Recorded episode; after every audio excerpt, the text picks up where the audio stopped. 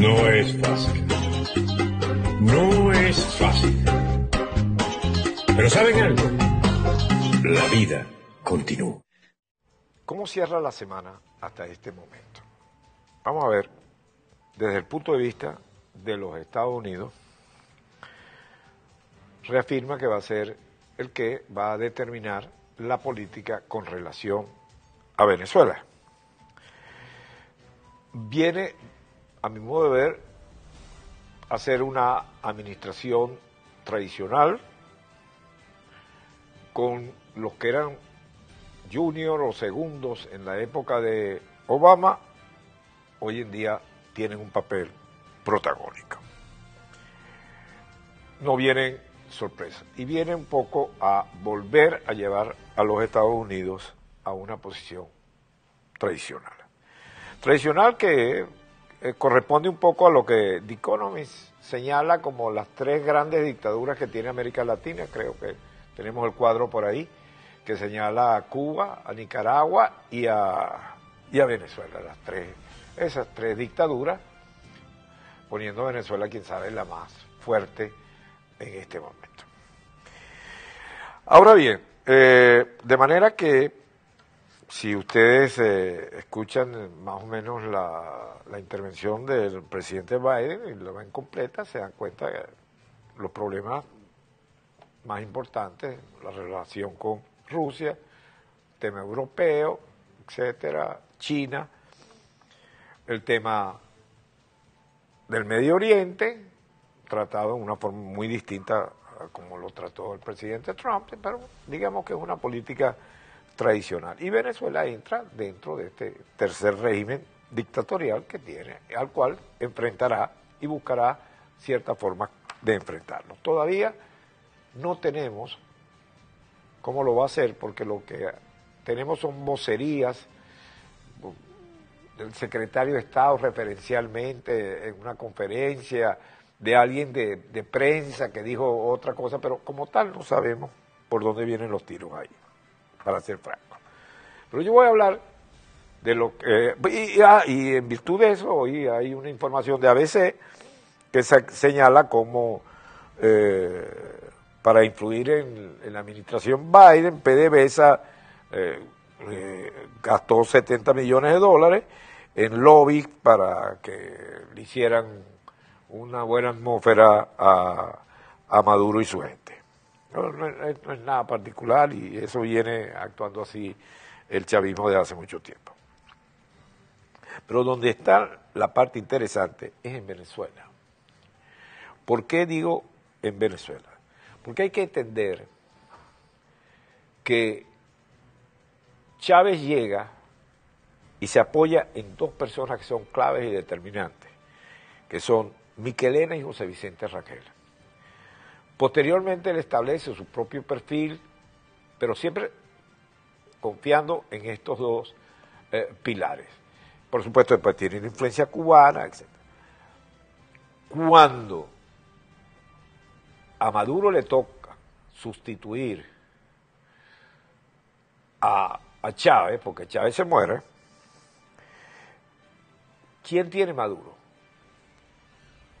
Maduro no tiene la estructura del Partido Comunista, no tiene de dónde, de dónde viene Maduro. Y Maduro se refugia fundamentalmente para terminar el periodo en no tratar de cambiar las cosas y mantenerla igual y tiene el apoyo de alguien que es vital en el análisis político venezolano, que se llama la señora Silvia Flores.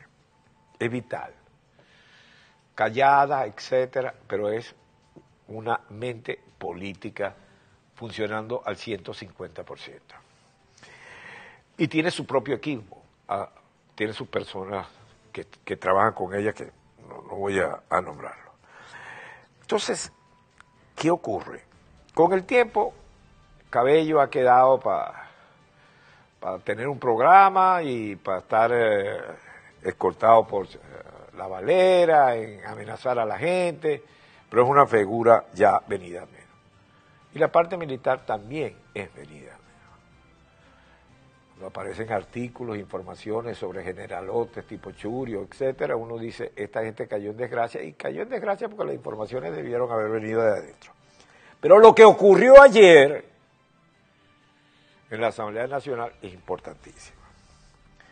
Porque fíjense en este rifi rafe. Queremos expresar en nombre del Partido Comunista de Venezuela que nosotros vamos a votar a favor del acuerdo. Vamos a votar a favor del acuerdo porque efectivamente el 4 de febrero, como lo dice el acuerdo, se abre un camino para la liberación nacional de nuestro país y para abrirle perspectiva a la construcción de una sociedad distinta, la sociedad socialista, lo que no hemos alcanzado. ¿Eh? Porque no estamos en el socialismo y más bien estamos retrocediendo en ese camino. Pero tomamos la palabra además para señalar que lo votaremos, también para dejar claro que nos abstendremos en el segundo acuerdo. Porque el segundo acuerdo dice que se está haciendo algo que no se está haciendo, según nuestra apreciación. El segundo acuerdo deberá decir más bien, bueno, que nos comprometemos a rectificar, ¿eh? Que hay que rectificar la ruta actual. ¿eh? porque esa ruta actual precisamente está en contravía de lo que fue los objetivos que se planteó el 4 de febrero el comandante Hugo Rafael Chávez Frías. Páralo ahí, páralo ahí. Partido Comunista, tradicional, que crece y es el gran apoyo de Hugo Chávez Frías. Pero no lo es de Maduro. Maduro desarrolla un piso político y un camino político diferente. ¿Quién lo ayuda en esto? Ojo, y entre paréntesis, no es que Cuba se ha alejado, no, no, Cuba está cerca porque Cuba de Miraflores no lo suelta. Quien esté en Miraflores, Chapulín Colorado llega a Miraflores, ahí está pegado. Y dice que es pródigo y que es de ellos. Pero fíjense, lo interesante aquí es quién es el hombre clave en este momento, el que preside la Asamblea Nacional, que es un hombre muy cercano a Maduro y a Cilia Flores, que está el que está expresando hacia dónde quiere girar la revolución originalmente del 4 de febrero. Y fíjense lo que dice Jorge Rodríguez, que le responde a Figuera podría decir que lo estábamos extrañando, pero la verdad es que como usted planteó un debate sobre el salario y después dejó de venir, estábamos esperándolo para hablar de eso. No estamos hablando de una propuesta del devenir económico de la República. No. Estamos hablando de un intento de destrucción de la República dirigida y en este caso coordinada por este señor. Pero en esta misma entrevista, el señor Elliot Abrams dice, hay militantes de izquierda que debemos atender, que están de acuerdo con que Maduro debe salir, que están de acuerdo con que se debe rectificar y que una cosa es Chávez y otra cosa es Maduro. Es decir, casi al calco las palabras que acabamos de escuchar aquí el día de hoy. Entonces no es una discusión política, ni una solicitud de rectificación. Es una intencionalidad, es una quinta columna, es una cuña. Es decir, el Partido Comunista Venezolano hace combinación con el imperio con la máxima autoridad que trataba en ese momento el tema venezolano como Helio Abra.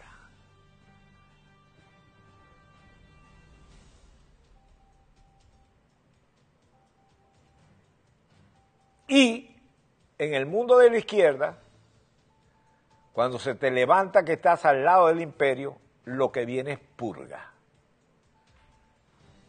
Por eso la Asamblea Nacional mayoritariamente tiene la fracción de Maduro. Y por eso Jorge Rodríguez está allí. Entonces, ¿qué van a hacer? Van a atacar a Jorge Rodríguez, porque Jorge Rodríguez se está abriendo hacia la economía, etcétera, etcétera, etcétera. No, lo que está dando la dictadura es un nuevo perfil adaptado al momento actual, frente a una vieja administración tradicional de manejar los asuntos exteriores como la de Biden. Así cierra la semana de hoy. Que ustedes analicen estos dos elementos. Estos dos elementos van a dominar políticamente el tiempo por venir. Las variables, como la palabra lo indica, podrán mover, pero las constantes son esas. Una administración norteamericana tradicional y una izquierda que ha pasado por encima de Cuba. Cuidado si es una izquierda más a los mexicanos. Cuidado si en el foro de Sao Paulo, en, los diferentes grupos, se hay un planteamiento diferente. Una izquierda que quiere llegar electoralmente en el Ecuador. Una izquierda que quiere terminar de llegar en la joya de la corona, como lo analizaron hoy en el programa del señor Acosta, Colombia. Pero el planteamiento es diferente, que es lo que quiero insistirle. Por lo tanto, el análisis tiene que ser diferente. Si no, ustedes, mis queridos amigos, se quedan en la anécdota, en la reseña, en el chistecito. Peligroso, peligroso. Y las ambiciones por parte de la oposición hacen que jueguen rezagadas.